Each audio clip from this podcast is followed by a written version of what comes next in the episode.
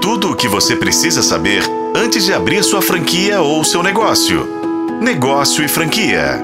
A informação que está agitando o setor de franquias e a possibilidade que o Grupo Arezo e o Grupo Somo se fundem numa grande operação de troca de ações. Desde 2021, o Grupo Arezo tem interesse no Somo. Na época, a Arezo valia menos do que o Grupo Somo e a chance disso acontecer era pequena. Agora, o jogo virou. A Arezo está valendo mais de 6 bilhões e o Grupo Soma mais de 5 bilhões, o que fez com que os dois CEOs começassem as tratativas.